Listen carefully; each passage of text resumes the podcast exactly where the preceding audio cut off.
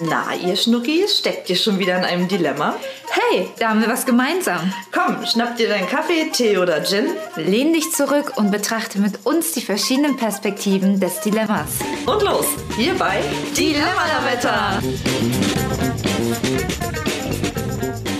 Claudi, schön, dass du da bist. Hallo Chrissy, schön, dass ich hier sein kann. Und schön, dass ihr wieder mit dabei seid, hier bei Dilemma Lametta. Dem Podcast.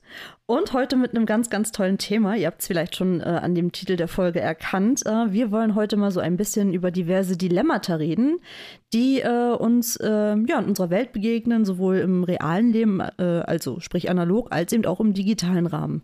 Und meine erste Frage für dich, Chrissy, wäre in diesem Bereich, wie sieht es denn da aus bei dir? Liest du eher mit Büchern oder liest du eher mit einem E-Reader? Mhm. Eher analog, digital? Wie sieht es da aus bei dir?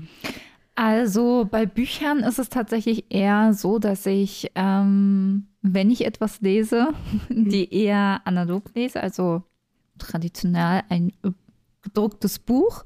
Ähm, wenn es jetzt aber so um Bücher geht, die jetzt ähm, beispielsweise für die Uni oder so sind, dann ist es auch so, dass ich mir die häufig nicht kaufe, einfach aus dem Grund, dass die immer sehr teuer sind und dass man da ja einen gewissen Zugriff hat auf Online-Literatur und sich das ja auch ganz praktisch macht, da auch sich Dinge zu markieren. Da gibt es ja auch ganz tolle Programme, wo man sich irgendwie Zitate raussuchen kann und so weiter. Da ist ähm, ja, das Digitale dann schon äh, sehr groß vom Vorteil, aber wenn ich mich wirklich hinsetzen will, entspannen will, ein Buch lesen will, dann ist es doch eher, ähm, dann möchte ich das fühlen, dann möchte ich das riechen. So ein frisch gedrucktes Buch finde ich immer, äh, riecht immer sehr gut. Wie ist das denn bei dir, Claudi?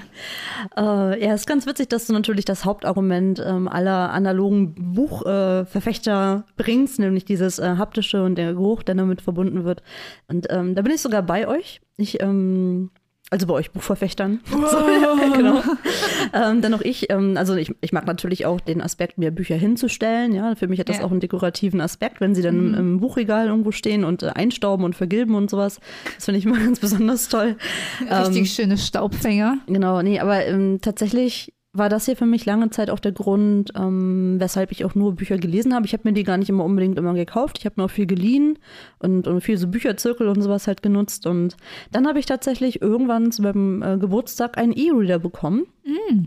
Den hätte ich mir, wie gesagt, so alleine nicht gekauft und ja. habe eigentlich dadurch erst festgestellt, welche Vorteile das so mit sich bringt. Mm. Also gerade wenn ich jetzt überlege, ich habe halt oder ich lese auch man, manchmal Bücher, die einfach, oder Romane oder historische Romane, vor allem historische Romane, die besonders dick sind ja. in Buchform. Ja, das stimmt. Und wenn ich die dann immer mit mir rumtragen oh muss, Gott, überall ja. hin und dann hast du hier ein Eselsohr drin und irgendwann sehen die Bücher ja auch sehr durchlebt aus. Das finde ich aber auch schön, muss ich ja, sagen. Ja, teils, teils. Also ich hatte zum Beispiel ein etwas dickeres äh, Exemplar mal von äh, Kai, unserem gemeinsamen Kumpel, ähm, geliehen. Ja, gut. Ja, wenn ja, vor allem. geliehen ist, ist es nochmal. Es, es tat mir einfach dann äh, schon ein bisschen leid. Also für ihn war es dann auch in Ordnung, dass es dann einfach auch gelesen aussah. Ja. Ähm, aber trotzdem ja, ist das so ein Aspekt, den ich zum Beispiel an meinem E-Reader total schätze. Egal mhm. wie dick dieses Buch ist, ich habe das super kompakt dabei.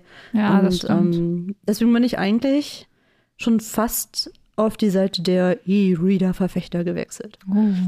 Ja. ja, es ist ja schon praktisch, das dann wirklich dabei zu haben. Oder ich mag das auch gerne. Ich weiß nicht, wie du das handhabst, aber wenn ich dann was lese, ich lese auch Dinge parallel. Also dann ist hier mal ein Roman angefangen, da mal dann irgendwie eher was in die Richtung Sachbuch geht oder also ich bin da sehr, dass ich da sehr parallel lese. Und wenn ich dann zum Beispiel in Urlaub fahre, das ist dann manchmal so, dann nehme ich mir drei Bücher mit oder so, weil ich die halt, weil ich mich nicht vor dem Urlaub entscheiden möchte, in welcher Stimmung ich bin, äh, welches Buch ich lesen möchte.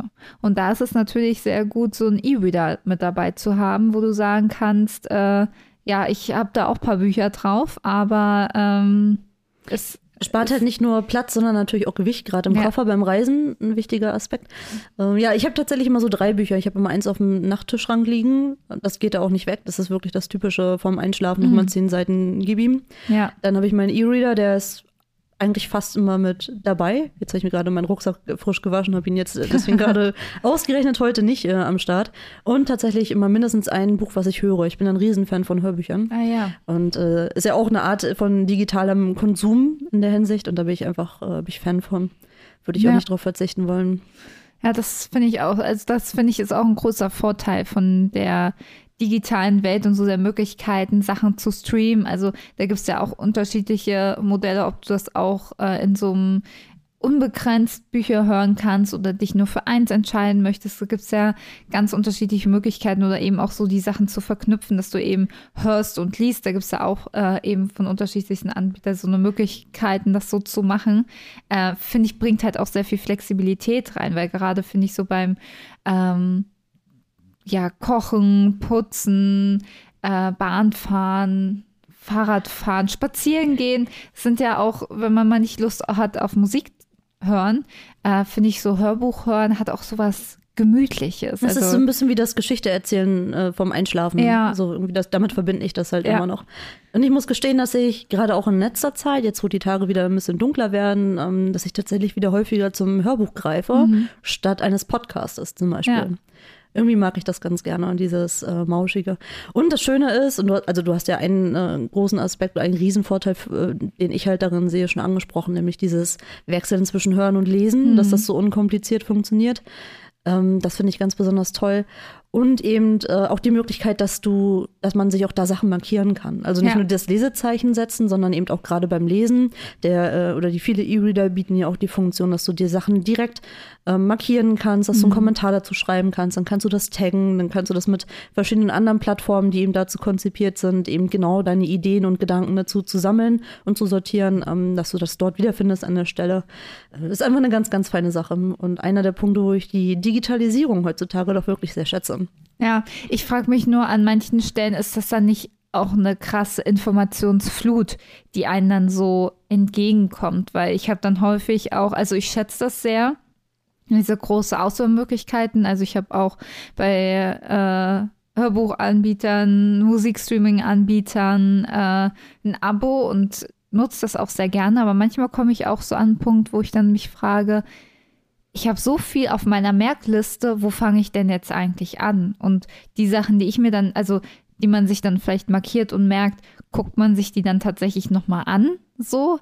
Also nutzt man dann auch die Möglichkeit, so, es ist ja auch dann immer wieder äh, die Frage. Aber an sich äh, finde ich das auch, also mir zum Beispiel auch die Bachelorarbeit äh, schreiben sehr, sehr, sehr erleichtert. Also ähm, ja, Respekt an die, die das noch vor der Digitalisierung gemacht hat, mit in Bibliotheken gehen, sich das alles rauskopieren oder rausschreiben und also es schon macht den Arbeitsprozess auf jeden Fall sehr erträglicher in dem Sinne und äh, ich finde auch Hörbücher hören erinnert mich dann auch immer noch so an meine Kindheit oder Jugend, äh, wo ich dann immer Bibi und Tina und Bibi Blocksberg durchgehört habe mit der Kassette. Also ich hatte so viele Kassetten. Ich hatte auch so ein Kassettenregal, wo da jede Kassette fein säuberlich äh, chronologisch einsortiert war. Selbstverständlich hattest du das. Und äh, ja, und mein Walkman hat mich auf jeden Weg mit begleitet.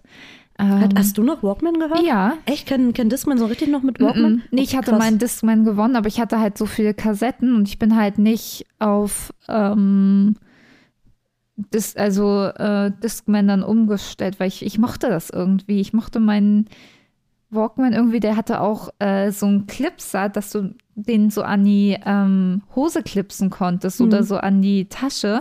Und ähm, der war kleiner und kompakter als. Und sah vor äh, allem auch viel cooler aus als ja. Discman. Ja. Ja. Obwohl ich, Discman hatte ich natürlich dann auch irgendwann. Äh, aber da dann tatsächlich eher fürs Musikhören. Da war bei mir gar Ja. nicht irgendwie so auf dem Schirm, dass man da jetzt, also abgesehen davon, dass die CDs ja, glaube ich, diesen, ähm, diesen Umfang noch gar nicht geboten hätten, mit, dass da Nee, jetzt eine nee, ganze Geschichte also- drauf gepasst hätte oder sowas. Ne? Das ist ja beim, bei der Kassette ja doch noch ein bisschen anders, gerade so bei diesen kurzen Stories. Ja, und es ist immer ganz witzig, äh, so ich, wenn ich, also ich höre manchmal jetzt auch noch Bibi Blocksberg und Bibi und Tina, gerade so vorm Einschlafen oder so, finde ich, hat das was sehr Spannendes, vor allem, weil ich so die ersten auch fast auswendig kann. Und Mhm. ich habe manchmal noch im Kopf, wo ich so denke, ah, es geht weiter, wo ich wusste, da ist der Moment, wo man die Kassette umdrehen muss. Ja, aber das habe ich manchmal auch noch. Also wenn ich jetzt, bei mir waren es jetzt eher so diese Pumuckl-Geschichten, die ich halt damals total schön fand, eben auch als Hörspiel, gerade weil Pumuckl ja auch eine sehr bestimmte Stimme hat, wenn er mit seinem äh, Meister Eder spricht, das äh, sticht ja gerade eben im, ja, beim Hören ja nochmal besonders raus, das mochte ich immer sehr gerne. Allerdings, wie gesagt, bei mir nie im Walkman, das habe ich dann wirklich zu Hause vom Einschlafen zum Beispiel mit dem Kassettenrekorder dann gehört. Ja, oder ich immer auf lange Autofahrten, wenn wir zu Mhm. meiner Familie gefahren sind, da ist man immer so, ja, zwei Stunden gefahren. Das war immer super schön. Ja. Oder im Urlaub gab es dann immer eine neue Kassette, die ich mir aussuchen konnte. Das ist sowas, was ich ja so mit Urlaub auch verbinde. Und äh, was ich auch noch mit Urlaub verbinde, sind Zeitungen. Ja, also wer jetzt sowieso, äh, oder ich habe mich jetzt auch gerade gefragt, wenn du schon zu den Typen gehörst, die auch mehrere Bücher gleichzeitig lesen, ich glaube, da sind wir auch, aber sind wir damit irgendwie alleine? Also ich kenne halt viele Leute, die sagen, ein Buch nach dem anderen, ne? Ja. Aber ich bin ja auch so, ähm, eigentlich immer so zwei, drei Geschichten irgendwie parallel und dann kann man sich manchmal schlecht entscheiden oder ich bin dann ja auch so, dass ich gerne erstmal überall irgendwie reinschnuppern möchte. Ähm, um mich dann halt wirklich entscheiden zu können, was ist dann jetzt das Richtige. Und jedes Buch dann zu kaufen oder jede Zeitschrift, jedes Magazin zu kaufen, ähm, wäre ja dann irgendwie auch ähm, ja, also würde ja doch eigentlich äh, ins Geld gehen. Da bin ich ja sehr froh, Ja. dass es da eben digitale Lösungen gibt. Das, das stimmt. Und äh, da kommen wir auch direkt äh, zu unserem äh, heutigen Partner der Folge. Ähm, haben heute nämlich einmal Werbung für euch, aber auch äh, die wir sehr unterstützenswert finden. Und zwar gibt es jetzt nämlich auch die Möglichkeit, dass ihr euch nicht mehr so Zeitschriften ähm, kaufen müsst und ihr euch dafür eine entscheiden müsstet, sondern es gibt auch jetzt von Readly ähm, ein Angebot, dass sie eben ganz viele unterschiedliche Zeitungen und Zeitschriften anbieten aus den unterschiedlichsten Kategorien und ihr euch jetzt eben nicht mehr für eine entscheiden müsst. Genau, also wir hatten jetzt eben die Chance bekommen von Readly, das eben jetzt einen Monat kostenfrei testen zu dürfen. Das heißt, wir haben die Möglichkeit genutzt und haben uns durch verschiedene Kategorien, durch verschiedene Zeitungen durchgeklickt. Da ist ja wirklich für, ja, für jeden Geschmack, würde ich sagen, was dabei aus dem Bereich Bildung oder wenn man jetzt irgendwie äh, ja mehr auf äh, Unterhaltung oder irgendwas steht, ähm, da kann man sich wirklich komplett frei bewegen und alles, was ihr, glaube ich, sonst in einem Kiosk bekommen würdet, findet ihr auf jeden Fall auch bei Readly. Zumindest habe ich jetzt da nichts vermisst. Ihr könnt euch, wie gesagt, durch die Kategorien klicken, ihr könnt nach was Bestimmtem suchen und ich bin ziemlich sicher, dass ihr fündig werdet. Genau. Aber ich bin mal gespannt, äh, was du denn auch so, ähm, ja, welche Zeitungen und Zeitschriften du da eigentlich auch so favorisiert hast. Also ich habe mich da auch mal so ein bisschen durchgestöbert und ich finde ja eigentlich immer ganz spannend ähm, diese Fachzeitschriften zu bestimmten Themen. Also ich bin ja jetzt im Master, habe ja äh, jetzt angefangen Pädagogik und digitales Lernen ähm, zu studieren und da ist ja auch gerade auch gerade durch Digitalisierung ähm, ein super starker Wandel und super viele neue Erkenntnisse kommen da auch. Und da gibt es auch ähm, eine Zeitschrift Psychologie heute und das ist auch ganz spannend. Und da gibt es eben ja unterschiedlichste Artikel. Und so hätte ich mir die vielleicht nicht gekauft, wenn ich da jetzt einen Artikel spannend finde, ähm, den ich unbedingt lesen möchte.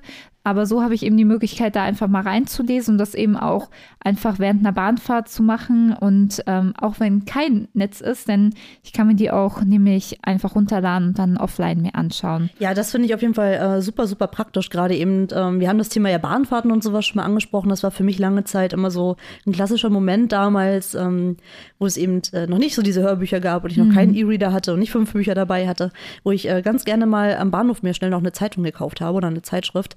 Ähm, das ist natürlich ganz super wichtig, gerade auf der Bahnfahrt, wenn es jetzt eben mal nicht klappt mit dem WLAN oder dergleichen, dass man zumindest die Chance hat, äh, das dann trotzdem zu Ende zu lesen.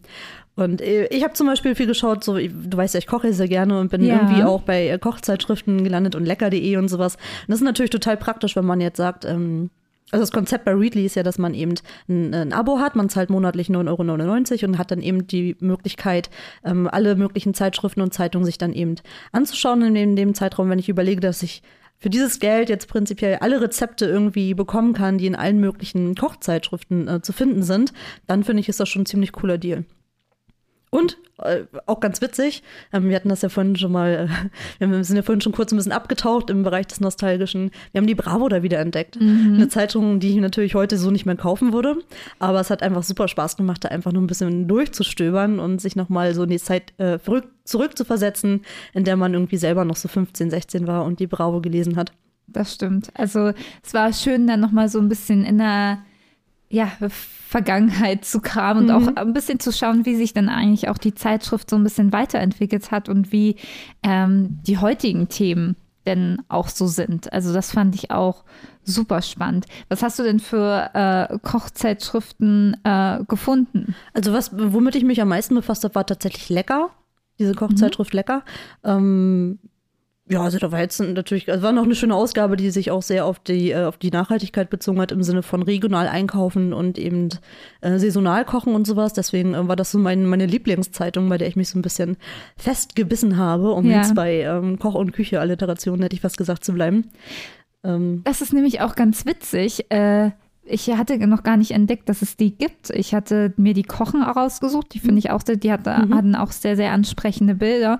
Und von der Leckerzeitschrift tatsächlich hatte ich auch ungefähr zwei Jahre lang mal tatsächlich ein Abo und habe bis heute noch die Zeitschriften, bin aber auch, wollte mir da jetzt auch welche ausschneiden, die ausheben, weil das ist ja das der Unterschied so an Büchern, finde ich, weil was machst du denn mit den Zeitschriften, ne? Und hier kannst du dir ja auch einfach ein Lesezeichen setzen, wenn dir ein Rezept gefällt und das dann einfach, äh, dann einfach aufrufen und das Handy dann beiseite legen und dann einfach nach dem Rezept kochen. Also finde ich echt ähm, ja sehr, sehr super. Und ich habe noch äh, die Landidee gefunden und äh, habe gesehen, dass meine Mama die auch immer früher gerne gelesen hat. Das Schöne ist, äh, in einem Account kannst du auch bis zu fünf Leute auch noch mit anmelden. Heißt, meine Mama könnte die auch noch direkt nutzen. Na, wenn das nicht, äh, wenn das nicht ein Riesenvorteil ist. Ja, und ihr könnt das jetzt auch einen Monat lang kostenlos äh, testen. Ihr findet nämlich äh, in unseren Shownotes einen Link dazu. Ähm, der ist de.readly.com slash lametta. Und wenn ihr darüber dann euer Testabo abschließt, könnt ihr einen Monat lang das eben kostenlos testen und könnt dann auch monatlich ähm, ja, euren Account kündigen und eben so gucken, ist das was für euch äh, oder vielleicht auch nicht. Seid ihr eher digital bei Zeitschriften unterwegs und findet ihr da was, was euch gefällt? Was auch noch ganz nett ist, ähm, es gibt ja auch tagesaktuelle Zeitungen ähm, dort zu finden. Also wenn man vielleicht nicht die Informationen ähm, tagesaktuell sich über einen Podcast anhören möchte oder über das Radio, sondern wirklich das lesen möchte, aber nicht diese Riesenzeitschriften haben möchte, ist das auch nochmal eine Möglichkeit. Und die App ist wirklich sehr überschaubar in ihrem Ja. Aufbau. Das stimmt. Werbung Ende. ja, Claudi, was äh, ich magst du denn noch an der digitalen Welt? Also was nutzt du denn auch noch so an digitalen Medien ähm, in deinem täglichen Leben? Ja, also ich denke, das, was mir oder was mir als allererstes in den Sinn kommt, ist natürlich ähm, Kommunikation, Kommunikationsmedien. Also soziale Medien. So, genau, soziale Medien, das ist so, wir haben ja schon mal eine Folge drüber gemacht, ne, dass man Ja. ähm, da viele Vorteile draus ziehen kann, aber eben auch gewisse ja, Risiken damit verbunden sind und das Dilemma, äh, was damit verbunden ist, glaube ich, sind wir sehr, sehr ausführlich drauf eingegangen. Ähm, aber ich glaube, das ist so ein Aspekt, den die meisten ähm, eher als zumindest, äh, also die Option, sich auf kurzem Wege austauschen zu Ja. können, auf digitalen Wege, ist tatsächlich etwas, was die meisten Leute irgendwie nachvollziehen können. Und trotzdem ist natürlich gerade eben äh, durch die durch diese Art der Kommunikation, ich- also ich habe immer so gefühlt 20 Chats irgendwie noch unbeantwortet und Ja. ähm, das löst bei mir immer so ein Druckgefühl aus, ähm, dass ich jetzt in kürzester Zeit darauf antworten muss, darauf eingehen muss und das raubt mir ja manchmal auch sehr viel Energie, ähm, mich damit zu befassen. Und deswegen, äh, ja, ist das für mich ein klassisch, also ein klassisches Dilemma. Ja. ja, wir hatten in Folge 30 ist das, wer noch mal gerne reinhören möchte. Da hatten wir über das Dilemma, äh, über das wirkliche Dilemma mit den sozialen Medien gesprochen.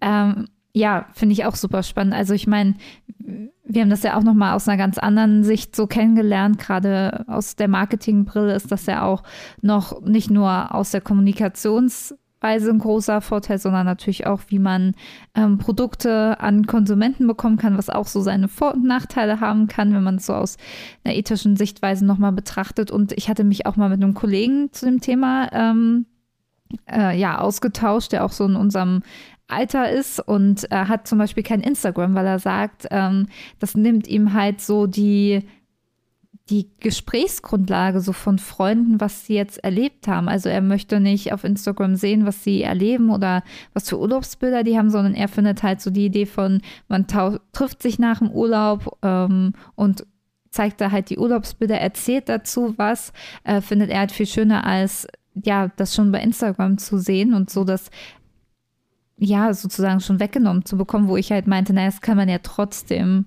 eigentlich noch machen. Aber es, es stimmt schon, ich kann schon den Gedankengang sehr gut nachvollziehen. Also jetzt, wo du es sagst und mit diesem konkreten Beispiel, ähm, finde ich, hat er vollkommen recht. Also ich kann mich dran erinnern, dass vor Jahren, das ist bestimmt schon vier, fünf Jahre her, da war ein Kumpel von mir für vier Monate in Asien unterwegs. Der ist so ein bisschen durch die Gegend gereist und Ja, hatte eigentlich auch nicht so richtig einen Plan, sondern hat sich so ein bisschen was angeschaut, war so ein bisschen so dieses Life-Changing, irgendwie mal, mal rauskommen, Moment, was er da, glaube ich, erlebt hatte. Und der hat es wirklich genauso gemacht. Der hat eigentlich ähm, keine Informationen geteilt währenddessen, sondern hat dann einfach an dem Abend, an dem er zurück war, seine Freunde eingeladen. Dann waren wir irgendwie, ich glaube, vielleicht 15 Leute oder was. Mhm. Und dann hat er eben wie so eine Dia-Show, könntest du fast sagen. Nur das Das ist dann irgendwie, äh, also gut, das meiste war dann wirklich schon digitalisiert und Ja. äh, im Sinne von dann mit, ähm, na, über eine Leinwand, dann Mhm. über, die, über den Beamer halt ausgestrahlt. Und dann hat er wirklich erzählt, seine Reise ähm, anhand der Fotos. Und das Ach, hatte, schön. das hatte wirklich was Besonderes. Ne? Das Essen passte dann natürlich auch dazu. Das war Ach, einfach, cool. einfach sehr schön aufeinander abgestimmt. Und das hat schon was. Ich könnte mir zwar nicht vorstellen, das nach jedem Urlaub so zu machen, Ja. aber ich glaube, oder- ich bin mir ziemlich sicher, dass es einen anderen Effekt hatte, gerade weil wir davon noch nicht so viel wussten, Ja. ne, weil er das halt vorher nicht geteilt hat. Wiederum ein anderer Freund von mir, der hat in der Zeit damals einen Reiseblog geschrieben, was Ah, auch ja. super spannend war, weil man hatte dadurch das Gefühl, man ist irgendwie dabei. Klar, er hat das dann nicht jeden Tag geschafft, irgendwie einen Eintrag zu, ähm, zu Ja. posten oder sowas, aber ja. Ja, ich glaube, wenn noch ein bisschen mehr Text vielleicht mit dabei ist, aber es ist halt ja dieses Sender-Empfänger-Ding und kein richtiger Austausch. Also Mhm. ich sende ja nur was ab. Natürlich kann man unter Kommentar über, also man kann die Person daraufhin anschreiben oder eben darunter kommentieren, aber es ist ja nicht der direkte Austausch, wie man ihn hat, wenn man halt face-to-face zusammensitzt oder irgendwie telefoniert oder sonst was. Also da ist ja immer ein gewisser Zeitverzug äh, mit dabei. Mhm. Und das ist ja so ein bisschen das, was ja auch ähm, häufig kritisiert wird oder halt auch ja diese Masse an Sachen. Also wir haben ja sehr ausführlich hier Mhm. über das Thema gesprochen. Ähm, Aber ich habe nochmal drüber nachgedacht, so gerade bei der Kommunikation, ist es denn bei dir der Austausch oder dieses Sender, ist ja egal, ob du jetzt konsumierst oder selber sendest, eher machst du das lieber mit dir bekannten Personen oder gerade weil jetzt solche Plattformen wie Instagram und dergleichen ja eher darauf ausgelegt sind, auch fremden Leuten zu folgen und äh, Inhalte von fremden Leuten zu kommen, also zu ja, konsumieren in dem Sinne. Ähm, was, was fällt dir da leichter? Was ist für dich da die angenehmere Art der Kommunikation? wie meinst du das genau? Also was ich hier, Na, das eine, wenn, also wenn ich jetzt zum Beispiel an WhatsApp denke, als, Ja. als einen Kanal, da sind ja, oder da tauschst du dich ja aus mit Leuten, Mhm. die dir nahestehen, mit Leuten, die du kennst. Während du wahrscheinlich bei Instagram ja auch Leuten folgst und Ja. Inhal Inhalte konsumierst von Personen, die dir vielleicht bekannt sind, aber die dir jetzt nicht persönlich nahestehen, Ja. beispielsweise. Und da wollte ich einfach mal schauen, ob da erstmal A, erkennst du da einen Unterschied und Ja. ähm, hat das vielleicht auch eine andere, ähm, oder ist das, ist das Dilemma vielleicht für dich ein anderes? ja, na, es, bei Instagram ist es bei mir so, ich konsumiere eigentlich die meiste Zeit nur ähm, und eher Leuten, also ich glaube mehr Leuten, die ich nicht kenne, weil die dann, also halt die klassischen Influencer, die halt dann aber auch halt viel, ähm, ja, produzieren an Content und ähm, das ist dann aber eher so ein, wirklich so ein stupides Konsumieren, wo ich mir dann danach denke, okay, hat mir das jetzt wirklich einen gewissen Mehrwert gegeben? Ähm, und bei WhatsApp, ja, nehme ich mir vielleicht nicht so viel Zeit, wie ich es mir teilweise nehmen sollte, sondern ist eher dann so die kurze Kommunikation. Ähm, ja, ich, also ich merke immer wieder so, ich bin am schnellsten, wenn es jetzt darum geht, ähm, schnelle Sachen abzustimmen, wie wir klären jetzt, wann wir uns sehen oder ich gebe dir kurz ein Update von, von einem Tag. Aber je weiter die Freundschaften sozusagen auch entfernungsmäßig weg sind oder auch die Treffen, da größere Abstände da, dazwischen liegen, desto schwerer fällt mir das irgendwie, mir Zeit zu nehmen, mir wirklich, also da die Sachen auch zu beantworten, weil ich das, gef- also weil das für mich gefühlt so eine Art Treffen ist mit der Mhm. Person, was ich eigentlich richtig einplanen müsste, wo ich dann denke, ach, da würde ich lieber telefonieren. Also für mich ist WhatsApp eher so eine kurz, äh, kurzfristige Kommunikation mit Leuten, die ich oft sehe, aber funktioniert das, also es funktioniert für mich eher bei so Fernfreundschaften eher schlechter. Also da würdest du dann tatsächlich eher telefonieren dann, ja? Ja, definitiv, Mhm. ja. Weil das so dieses, man hat sich ja irgendwie so viel zu sagen und das irgendwie so, ja, und man hat so unterschiedliche Themenpunkte, auf die man dann reagieren. Also es ist mir einfach zu anstrengend. Aber dann hätten Sprachnachrichten vielleicht auch mehr Inhalt. Kleiner Spaß. Sommerabend. Nein, auch das habe ich ja schon ein paar Mal gesagt, dass du einer der Menschen bist, bei denen ich mir auch die vierminütigen Sprachnachrichten mit äh, Genuss anhöre. Ja, ja, du hast doch jetzt hier deine Zeit-Schnellmach-Funktion. ja, aber das finde ich tatsächlich. Ähm, Zeitschnell, also die Beschleunigungsfunktion. Die Beschleunigungstaste, ja. Das ist ähm, in einigen Fällen äh, ganz super. Ja, nee, also gerade eben, äh, wenn wir jetzt wieder ein bisschen einen Schritt zurück machen zum Thema analoge und digitale Kommunikation, da sehe ich das halt irgendwie auch gerade, weil du jetzt so entfernte Kontakte angesprochen hast. Ähm, also für mich auch nochmal ein anderes Dilemma, was sich eben durch die Digitalisierung ergibt. Mhm. Und zwar, dass ich natürlich einerseits jetzt ja die Möglichkeit habe, mich mit den, sei es jetzt irgendwie weit entfernte Verwandte, die man irgendwie alle Nase lang mal sieht, oder eben ähm, Freunde, die ja irgendwo anders wohnen und so weiter, das wäre ja eben ohne, ohne solche digitalen Möglichkeiten wesentlich schwieriger, da die Kommunikation aufrechtzuerhalten. Und andererseits ist man dadurch natürlich auch eher dazu angehalten oder, oder, man, oder ich setze mich ganz häufig selbst damit unter Druck, dass ich mir sage, naja, du müsstest dich ja eigentlich mal wieder melden. So, und das gibt mir ja auch ein ungutes Gefühl und baut irgendwie unnötigen Druck auf. Ne? Deswegen, ähm, ja, ich weiß auch nicht so ganz, wie ich mich aus diesem Dilemma befreien kann, ehrlich gesagt.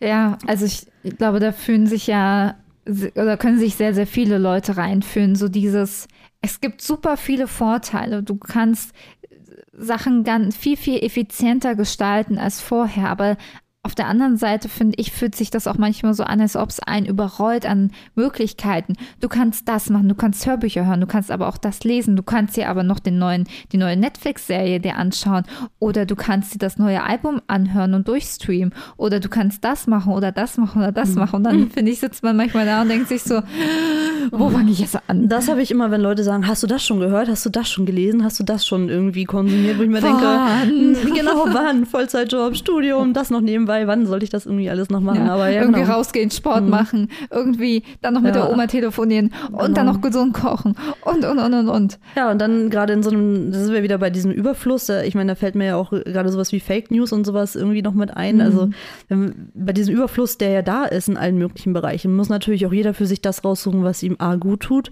ja. Und ähm, dann natürlich im Optimalfall auch noch die Informationen rausfiltern, die eben doch wirklich relevant und ja, der, ich, ich finde ja diesen Begriff Wahrheit immer sehr schwierig, aber die dann auch noch der mhm. Realität äh, irgendwie entsprechen. Faktenbasiert. Ja, faktenbasiert, genau, ja. das ist es ja. Ne? Wir haben äh, so viele, so viele Optionen und es ist, glaube ich, so wichtig inzwischen, dass man lernt, damit umzugehen. Das stimmt. Also und als es ja das Internet noch nicht gab und noch nicht jeder da so die Möglichkeit hatte, seine Stimme zu äußern, könnte man ja sagen, ja, da wurden ja diese ähm, nicht Fakten, oder könnte man sagen, da wurden ja diese Fakten, nicht faktenbasierten Meinungen dann schon ausgefüttert und das, was irgendwie im Fernsehen zu sehen war, war irgendwie in Anführungszeichen richtig. Mhm. Das kann man ja aber auch kritisieren, weil es ja auch zeigt, dass es ja auch gewisse Leute auch einfach aus anderen Gründen, aus Diskriminierungsgründen einfach auch äh, ausgeblendet hat oder nicht gezeigt hat. Und das sind ja eigentlich soziale Medien super schön und die Möglichkeit, dass jeder seine Stimme nutzen kann, dass sich jeder äußern, äußern kann, dass sich jeder darstellen kann. Das schafft ja auch nur eine Möglichkeit ähm, für Leute, die irgendwie jemanden suchen, dem sie sich ähnlich fühlen oder ähm, der vielleicht das Gleiche durchmacht oder auch die gleichen Ansichten hat, da kann man sich ja vernetzen. Aber es ist sehr super schwierig, wenn das dann zutrifft für etwas, was andere Leute dann wieder negativ beeinflusst. Also so, ja, sowas wie Rassismus oder eben Verbreitung von Fake News. Das ist halt schwierig, da Natürlich würde man dann jetzt als ersten Impuls sagen, ja, das muss reguliert werden, aber auf der anderen Seite kann das ja dann auch wieder andere Leute, die eigentlich positive Sachen in die Welt tragen, ja auch wieder nach außen drängen. Also ich, ja, weiß auch nicht. Also ich glaube, die Leute müssten halt mehr sensibilisiert werden dafür, dass eben nicht alles, dass halt jeder da was reinschreiben kann und auch alles. Und dass das eben mhm. nicht immer direkt nur, weil es da schwarz auf weiß steht, oder oh, es hat jemand im Internet geschrieben, dass das nicht die Wahrheit sein muss und dass man zwar nicht durch die Welt gehen sollte und sagen, alles, jeder erzählt nur Lügen und sondern halt einfach ein bisschen mit mehr Bewusstsein, mit mehr Feinfühligkeit ähm, ja, ja also, sollte. Also bin ich natürlich komplett bei dir, sich ganz genauso und vor allem, wenn man sich eben ähm, ja, das eben anschaut, was eben im digitalen Rahmen eben auch passiert. Nehmen wir mal zum Beispiel irgendwelche Kommentarfunktionen oder sowas, ne? Mhm. Wo eben ja solche Debatten ja häufig geführt werden, die irgendwie in Richtung Hate, Hater und so weiter eben gehen, gegen solche, ja, Hate Speech. Hate Speech, danke. Ähm, und es gibt ja schon Plattformen, die sagen, hey, ähm, wir, wir schalten jetzt eben die Kommentarfunktion zum Beispiel ab, einfach eben, weil sie sich mit solchen Sachen gar nicht mehr auseinandersetzen können, weil das Monitoring einfach schon viel zu, ähm, zu aufwendig geworden ist. Ne? Aber das Ja. ist dann natürlich auch ja, eine ne Frage die, äh, der Abwägung. Ne? Einerseits willst du den Leuten ja irgendwie die Möglichkeit geben, sich auszutauschen und ihre Meinung irgendwo auch zu äußern. Andererseits musst du halt auch schauen, dass es in einem gewissen vernünftigen Rahmen irgendwo stattfindet. Und ähm, ja, ich weiß auch nicht so richtig, wie man, äh, wie, also was da die, der Königsweg wäre. Ne? Also Ja. Äh, Ja, also zum Beispiel YouTube hat ja jetzt gerade erst vor ein paar Tagen äh, den Dislike-Button, ähm, beziehungsweise blendet jetzt die Anzahl aus der Dislikes und nur derjenige, der das ähm, Video auch veröffentlicht hat, kann nur noch die Dislikes sehen, aber eben nicht mehr die Konsumenten des ähm, okay, Videos. spannend. Ähm, was, Das- was wollen die damit bewirken? Ich überlege gerade, was das auslöst. Ähm, na, die wollen da eben, es wurden halt, oder diese Dislike-Button wurden halt für auch für Hetzkampagnen genutzt und das wollen sie halt einfach vorbeugen. Hm. Und das halt, ähm, dass man ihn zwar noch benutzen kann, aber eben nicht, nicht sehen kann, ah, okay, so und so ist das Verhältnis. Ja, ich, ich habe irgendwie auch noch keine Meinung. Ja, dazu. ich meine, so, ich finde Transparenz ja auch einfach super wichtig. Das- ne? das, das ist ist halt, halt. Ja, ja, und das So. ist halt eine, eine Form, Form dessen irgendwie. Ne? Aber auf der anderen Seite ähm, lenkt es sich ja auch in irgendeine Richtung. Auf der einen Seite könnte es dann, wenn du ein Bild siehst und dann, okay, warum finden das denn alle so cool? Eigentlich finde ich das gar nicht so cool, aber wenn das alle so cool finden, dann muss ich das, muss ich das dann auch gut finden? Oder man vergleicht sich ja, also das ist ja auch so die Debatte, die ja war, als ähm, Instagram getestet hat, wie ist das, wenn jetzt die Like-Anzahl zu sehen ist und wie, wenn halt nicht. Und das löst ja auch dieses Vergleichen auf.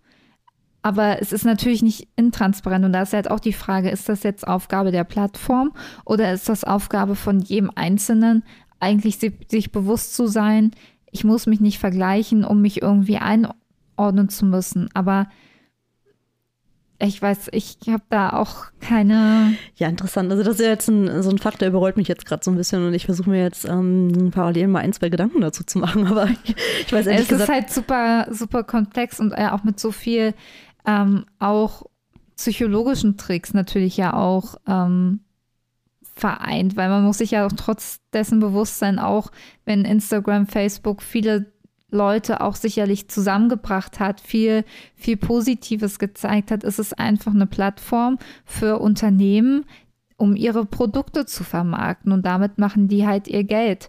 So, das, das muss man sich halt auch immer vor Augen führen. Sie versuchen ja immer wieder Möglichkeiten zu finden, dass man länger auf der Plattform verbleibt, ja längere Videos, um längere Nutzungszeiten zu erzeugen und so weiter. Ich glaube, das muss man sich einfach wieder immer wieder vor Augen führen. Ähm, und dass ja zum Beispiel auch Facebook ähm, ja auch Studien hat, die belegen, dass halt nicht alles, was sie machen, äh, auch so positive Auswirkungen hat. Und ja, letztendlich sind halt solche Sachen wie die äh, sogenannten äh, KPIs, ich weiß gar nicht wie. Ähm, Kennzahlen? K- Kennzahlen, danke. Das deutsche Wort äh, dazu. ja, so schlimm eigentlich. Ne? Ich bin richtig wie so ein Marketing-Fuzzi inzwischen. könnt ihr Ähm, äh, Buzzword-Bingo spielen. Also Ja, genau. Aber dass, ähm, also solche Sachen wie Klicks und sowas natürlich auch einfach sehr wichtig sind für diese Plattform. Verweildauer und sowas ist ja das eine. Das sind ja eher die Plattformbetreiber, die davon profitieren und Klicks und so weiter. Das ist ja das, was letztendlich eben dahinter passiert und das, womit eben die Unternehmen, die eben auf diesen Plattformen unterwegs sind, natürlich auch ihr Geld verdienen. Ja, also es ist alles. Ist ja auch so, ich habe letztens äh, mit einer Kollegin eben auch noch äh, über die ähm, Serie Squid Game so ein bisschen Mhm. gesprochen, weil sie hat halt eine Tochter im Grundschulalter und wir waren halt zusammen im, Büros, und, ähm, im Büro und ähm, mussten halt Updates machen und hatten sozusagen freie Zeit und sie hatte da eben einen Zeitungsartikel dazu gelesen. Also Squid Game ist diese Serie, die auf Netflix gerade so gehypt wird, ähm, wo ähm, es darum geht, dass in, in, also dass Spiele, die eigentlich für Kinder da sind, also Kinderspiele eben äh, real damit enden, ähm, dass der Verlierer eines, der, der Spieler dann in diesem Moment dann wirklich eben auch sein Leben lassen muss. Hm. Und genau, und das wird natürlich gerade sehr stark kritisiert in den Medien. Genau, und auch einige Pädagogen haben da auch schon Alarm geschlagen, dass eben die Serie für, also dass eben Eltern darauf achten sollen, ähm, dass die Kinder eben nicht diese äh, Serie schauen, weil ähm, es eben dazu kommt, dass die Schüler das so nachspielen und halt es auch gewalttätig wird und halt auch gefährlich ist und Kinder das eben nicht einordnen können. Und wir hatten da auch eben in unseren ähm, ja, äh, Modulen in der Uni drüber gesprochen, weil es ist natürlich ja auch ist ja auch was natürlich Pädagogisches, mhm. wo halt dann die Frage ist, wie kommen die Kinder überhaupt an die Serie, wenn die halt ab 16 ist? Und ähm, inwiefern möchte man da halt auch seine Kinder, wenn das wirklich so ein krasses Thema ist, dann ausschließen von der Sache, weil es ist ja auch so eine Art Gruppenzwang, der da entsteht, wenn da alle drüber sprechen. Also ich habe ist jetzt auch vielleicht ein blöder Vergleich, aber ich habe früher auch Germany's Next Topmodel geguckt, um eben dann äh, am nächsten Tag in, in der Schule darüber mitsprechen zu können. So, und das gleiche ist ja dieses gleiche Phänomen, was da auch bei Squid, Squid Game entsteht. Und da ist dann halt auch so die Frage aufgekommen, ist das jetzt Verantwortung von so einem Betreiber, der so eine Serie rausbringt, oder ist das jetzt Aufgabe eben der Eltern, sicherzustellen, dass die Kinder das nicht, nicht sehen? Also, ich weiß nicht, hast du denn die Serie geschaut? Also, ja, ich habe die Serie geschaut, ähm, tatsächlich noch bevor das mit diesem Hype losging. Die mhm. wurde mir tatsächlich irgendwie relativ am Anfang direkt empfohlen und ich fand es ganz spannend, habe reingeklickt und tatsächlich auch bis zum Ende geschaut. Mhm ja, und die, die, das Dilemma, was du da jetzt irgendwie gerade angesprochen hast, ähm, das ist ja eins, was ja wirklich schon seit Jahren eigentlich in der Filmbranche zum Beispiel ja oder was schon einfach sehr lange diskutiert wird. Ne? Und deswegen gibt es ja Altersfreigaben. Dieser ja. Film ist ab 12 zugelassen, ab 14 und so weiter. Das heißt, da gibt es Menschen, die haben sich hingesetzt und haben gesagt, ähm, solche Inhalte sind für diese Altersgruppe ähm, angemessen und solche Inhalte eben für jene. Und das, was jetzt bei Netflix oder was bei Squid Game jetzt explizit passiert, ist ja, ist ja im Grunde nichts anderes. Und, ne, da ist halt jemand, der hat eben einen Inhalt ähm, produziert, einen Content erstellt. Und die Frage ist jetzt, wie ist der zu bewerten, wie ist der einzuordnen und an welcher Stelle, ähm, ja, oder wo muss man jetzt beginnen, dann irgendwie meinetwegen die Kinder zu schützen? Und bei Horrorfilmen und dergleichen funktioniert das ja über diese Pin-Funktion. Das heißt, ab, genau, das ist ja auch, genau, also das ist auch, ja auch so sein. Genau, und das ist halt eine Frage ähm, von, also letztendlich muss sich jemand dafür verantwortlich fühlen, dass man eben jeden Inhalt, der eben auf so einer Plattform hochgeladen wird, und auch das ist ja Ländersache, ne? alles, was du hier in Deutschland gucken kannst, kannst du ja nicht auch äh, in Japan sehen und so weiter. Das ist, ja auch schon sehr unterschiedlich vom Inhalt her, also von, dem, von der Auswahl her, vom Sortiment was dir da zur Verfügung steht auf diesen Plattformen. Und ähm, ich weiß nicht, durch welche Filter das da geht und wer da entscheidet, in welchem Land was zu sehen sein darf. Aber genau an der Stelle finde ich, da liegt auch die Verantwortung, dann irgendwo zu sagen, für welche Altersgruppe ist das Doch, geeignet. da ist ja die, also das ist ja bei Squid Game, es ist ja ab 16 mhm. mhm. und da ist halt so die Frage, wo ich mich, jeder schießt ja jetzt gegen diese Serie. So, aber eigentlich müsste ja gegen, also steile These, aber halt müsste halt gegen die Eltern geschossen werden, die halt anscheinend die Einstellungen in diesen Streaming-Portalen nicht korrekt vornehmen oder eben nicht so vornehmen, dass halt die Kinder das sich trotzdem anschauen können, weil da muss ja, also ist das ja anscheinend nicht richtig eingestellt gewesen oder sie gucken es bei Freunden oder sie finden es halt so ähm, irgendwie raus. Also, und da fand ich halt auch ganz spannend, da meinte halt auch meine Dozentin, naja, wenn das Kind halt wirklich das unbedingt sehen möchte, dann lieber gemeinsam, damit man das gemeinsam einordnen kann und darüber sprechen kann, anstatt dass, wenn sie das heimlich schauen, dass sie das gar nicht alleine einordnen können und irgendwie da differenzieren können, was ist jetzt Serie, was ist jetzt Wirklichkeit. Also siehst du die Aufgabe eher bei den Eltern zu schauen, ja. wo liegt da der Trend? Also das ist ja, ist ja immer Naja, nicht der Trend, aber ich würde einmal eben auch das Kind halt nicht diese Serie sehen kann. Ja, also, also ich, ich, verstehe halt, also du kritisierst jetzt ähm, oder du kritisierst damit ja auch, dass ähm, Eltern nicht permanent auf dem Schirm haben, was ihre Kinder schauen. Oder, oder wie, weil letztendlich ähm, ist das ja auch eine. Nee, also sie können ja schon, also man kann ja bei solchen Portalen einstellen, ähm, dass sie nur Inhalte sehen dürfen für unter 16 oder in einem gewissen Altersbereich. Und ich kritisiere halt, dass eben nicht diese Einstellung anscheinend korrekt vorgenommen wurden, dass die Kinder halt irgendwie an diese Serie gekommen sind. Hm.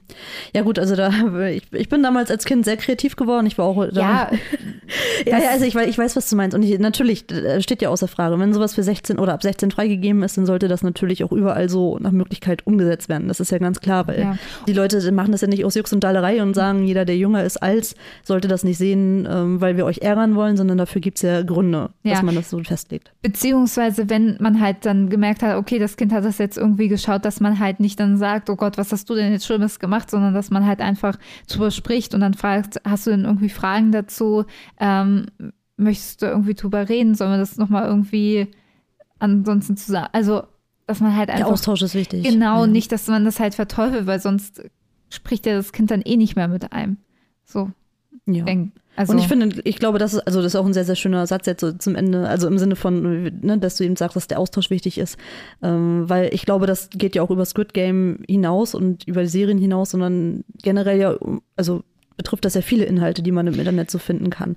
Ne? Und nicht alles ist ja eben ähm, reguliert, dass man eben da durch eine PIN-Eingabe erst irgendwie Zugang erhält zu den Inhalten, sondern vieles bekommt man ja eben auch als Jugendlicher schon zu sehen, was eben ungefiltert irgendwo im Netz landet und einfach da vielleicht einen Blick drauf zu haben, um zu schauen, was wird eigentlich konsumiert und eben auch da diese Medienkompetenz zu vermitteln. Das ist auch das, ähm, worüber wir auch schon häufig gesprochen haben. Es geht jetzt nicht mehr unbedingt bloß darum, im Informatikunterricht zu lernen, äh, wie google ich nach irgendeinem Ja. bestimmten Inhalt, sondern wie gehe ich mit dem, was ich halt finde, um und wie differenz oder wie kann ich zwischen verschiedenen Inhalten differenzieren und vor allem nicht nur in Bezug auf was ist das jetzt äh, ja faktenbasiert oder vielleicht auch nicht oder ähm, jetzt habe ich den Faden verloren. Ähm, Na, inwiefern kann man sicherstellen, ob das jetzt eine Fake News ist oder nicht und die Quellen eben auch verifizieren, also dass man eben nicht alles glaubt, ähm, was irgendwie User XY da reinschreibt und dann irgendwie, dass man das dann direkt weiterschickt, ohne ähm, das jetzt irgendwie nochmal gegoogelt hat äh, oder irgendwie haben das andere auch so geschrieben oder sich vielleicht auch nicht von der äh, Überschrift sich irgendwie beeinflussen lässt, sondern vielleicht dann auch mal den Artikel bis zum Ende liest, denn da ist es ja auch häufig so, dass dann ähm, die Sachen nochmal ganz anders dargestellt werden oder der Sachverhalt ein ganz anderes als in der Headline. Und einfach auch diese Mechanismen dahinter zu erklären, weil es ist ja super logisch, dass, also so wie das System halt gerade funktioniert, eine Headline eben so formuliert werden muss, fast, dass es eben geklickt werden muss, weil sonst machen diejenigen, diese, die die Artikel schreiben, auch kein Geld. Und ich glaube, wenn das auch ein bisschen mehr verstanden ist, ähm, ist dann auch einfach ein anderer Blick da drauf. Und das heißt ja dann nicht, dass man das dann nicht mehr nutzt. Ich meine, wir wissen auch, wie gewisse Sachen funktionieren und nutzen die Medien trotzdem. Und ich glaube, das Wichtige ist einfach der Umgang, wie und wie viel. Das ist halt auch so das Ding. Und natürlich haben wir so eine Masse an Möglichkeiten, aber ich glaube, es ist immer wieder gut, sich wieder auch ein bisschen runterzuholen, auch mal Abstand davon zu nehmen. Ähm, aber das eben auch gut für sich nutzen zu können, weil es ist eben auch eine effiziente Sache. Ich bin auch kein Fan davon, von Leuten, die das alles verteufeln. Oh, dieses neue Digital, das ist alles so schlecht und jetzt guckt mal, was das mit unseren Kindern macht. Und nur deswegen schlagen die sich auf dem Schulhof. Ja, die Ja. haben sich bestimmt auch davor wegen anderen Sachen geschlagen. Kein Handy mehr. Aber ähm, ich glaube, es ist eine Frage, wie man damit umgeht und ähm, ja. Genau, und ich glaube, es gibt relativ äh, viele Stellschrauben, von denen wir viele genannt haben. Eben einmal eben äh, im Bildungssektor natürlich eben auch das, was die Eltern und eben andere, das Umfeld eben mit, mit sich bringen, der Austausch untereinander, ähm, wenn das alles ein bisschen zusammenspielt, dann ähm, könnte man da schon eine gewisse Medienkompetenz erlangen in dem Bereich. Ja, definitiv. Also und äh, ich merke das ja gerade auch in meinem Studiengang, wenn man so auch Erfahrungsberichte aus anderen Bereichen hört, die vielleicht auch jetzt schon im Bildungsbereich arbeiten, da ist so viel, was eigentlich noch verbessert werden muss, wo man denkt, Mensch, warum ist denn da die letzten Jahre nichts passiert? Es ist ja jetzt auch nichts, was irgendwie gerade jetzt, ja gut, soziale Netzwerke und so, das ist alles irgendwie neu, aber ja, Eigentlich das ist nicht. schon manchmal so ein bisschen Hm. sehr, also sehr frustrierend, wie da gewisse Sachen angegangen werden. Und ich glaube, ich hoffe, dass sich da ein bisschen was in den nächsten Jahren ähm, tut. Und wenn ihr jetzt vielleicht auch irgendwie noch ein Dilemma ähm, euch in den Kopf gekommen ist, was wir jetzt gerade vergessen haben, könnt ihr uns das sehr gerne auf unserem Instagram-Account dilemma.lab Lametta schreiben. Ähm, wie nochmal? Die Lever.lametta. Hm, Und dann können wir das äh, ja vielleicht auch in der nächsten Podcast ähm, Folge besprechen. Genau, und lasst uns auf jeden Fall auch gerne wissen, wie gesagt, wie ihr eure Inhalte am liebsten konsumiert. Macht ihr das analog, macht ihr das digital? Was sind da so eure Lieblingsplattformen? Okay, Leute, haut rein, küsst die Hand. Wir hören uns übernächsten Dienstag. Und ganz viele Lametta-Momente für euch. Bis dann! Tschüss!